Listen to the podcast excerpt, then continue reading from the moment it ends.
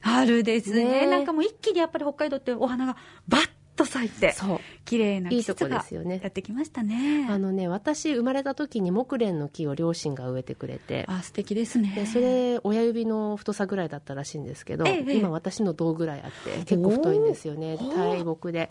今年の冬が雪が多かったでしょええええ。あの枝が結構折れちゃったんですよ東子先生のところもそうですか。そう。で結構ねなんか自分の分身が折れたような気がしてあほっとけなくて家に持って帰って、はい。花瓶に刺してみたんですよ。お刺してあ折れたところをね。はい。さあいたのですよ。咲いそたうなの。嬉しい。嬉しくって。なんか命の輝きですようん。なんか嬉しくてしばらく咲いてて、はい。あの花瓶の中で木蓮がある生活を今キッチンにね置いてあるんですけど。素敵ですね。何色の木蓮なんですか、あの下木蓮紫色のやつなんですけど。わあ素敵ですね、はい。ラジオの前のね皆さんのお家にもお花咲いたよっていうねところもいっぱいあることでしょうね、い。い季節です。そうですね、春ですねさてドクタートーコのラジオ診療室。今日のテーマは？湿布を深く考えるというお話です。湿布を深く考える。はい。湿った布と書くあの湿布ですよね。そうですね、はい。あの湿布をね一度にたくさんもらう処方をしてもらうということができなくなっているっていうことを皆さんご存知でしたか？ということをね今日はお話ししていきたいと思ってますね。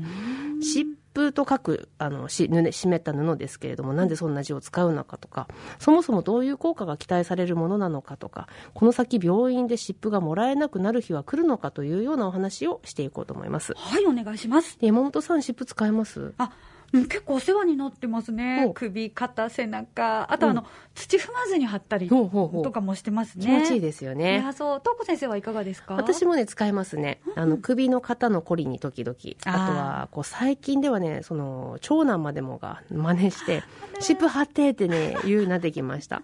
でそういった時には私はし市販のね湿布を小さく切って貼っているんですよ。いやけいちゃん可愛いですね。やっぱりお母さん見て同じくしてって そうそうそうそう言うんですね。貼ると冷たいとか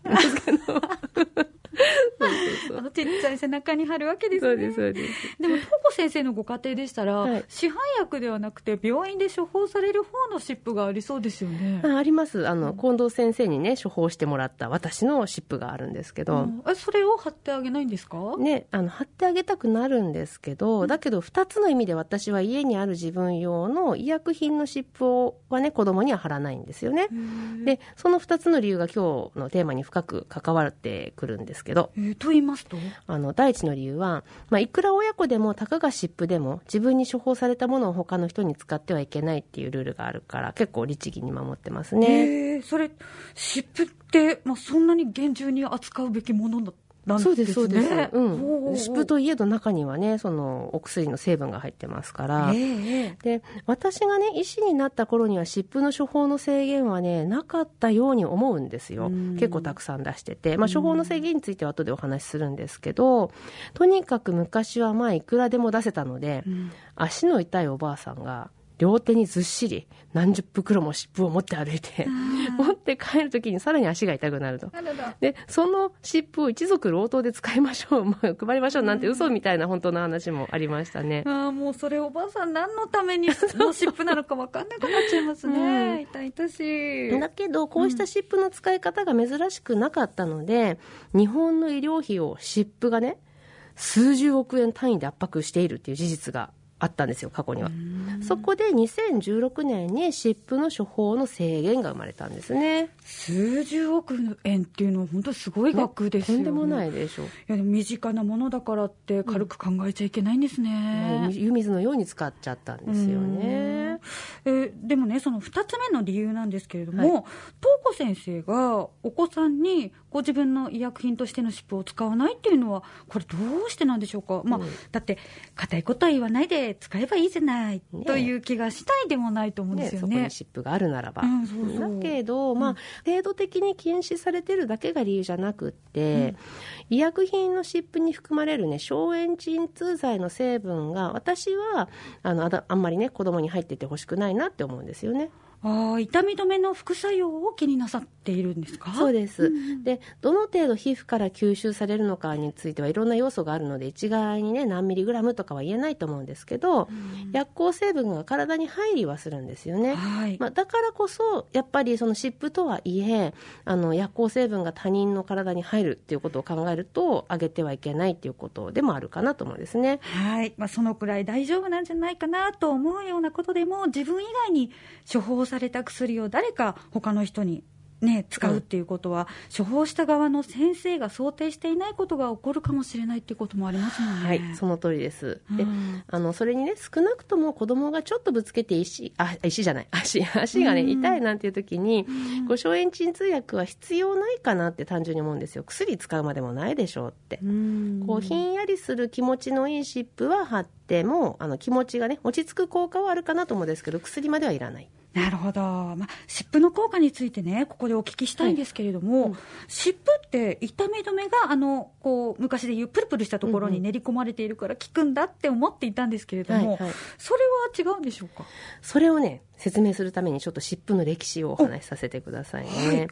あの大昔の紀元前からあるって言われていて、うんあの石膏ねあの美術のスケッチとかに使われるの白い粉々の石膏とか、はい。泥泥とか油を皮膚に塗るっていう方法があってそれが発祥みたいですね。だから石膏の甲の字は軟膏の甲と同じ。あ同じですね、確かに。はい。そうそうそう。だから痛いところを効率よく冷やしたり温めたりするっていうためにあの使ったと考えられてるんですね。へえ、あ、そうそう、先生、そしてね、うん。その冷やすのと温めるのって、はい。どっちがいいのかいつもわからないんですけれども、ね。どっちなんですか？そうこれ結構あのよく聞かれるんですけど、ええ一般的にですよ腫れてこう熱を持ってジンジンジンジンジンジンっていうような場合には冷やすといいって言われてますね、うん。捻挫とかね。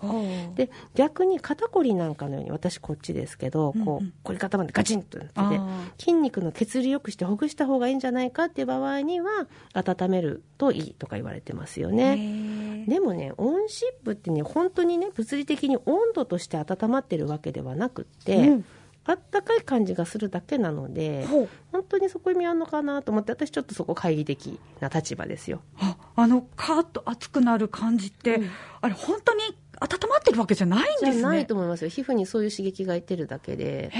だから私はあのあったかいタオルを電子レンジでチンしたやつを乗っけたりするっていうことをやったりはしますけどね。そうかそれだと本当にあの暖かくそうそう。温まりますもんね、うん。あとはこうひんやりして気持ちいいからなんか肩ほぐれていいわみたいなのはあるかもしれないけどまあ使いようですよね。ああなるほどですね、はいわかりました、でまあそれで時代は飛びまして、うんうん。湿布が今の布にゼリー状の層が貼り付いたあのプルプル系になったのは、ええ1970年代なんだそうですね。で第一世代の湿布と呼ばれるものだったみたいですよ。でその後1980年代になって消炎鎮痛剤の練り込まれた第二世代の薬効成分の入っている湿布っていうのができてきたっていうわけですね。えということは第一世代の方ははい薬が入っていないんですか、そうなんです。メントールとかハッカとかカンフルとかねひんやりスーってして気持ちがいい主主成分が入っていてこれが第一世代っていうみたいです。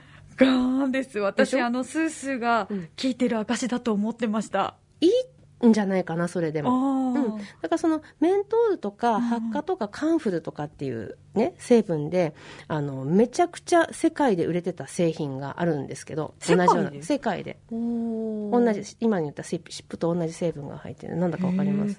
いやなんでしょうね。スースーシリーズでそうそう。世界で売れたものですか？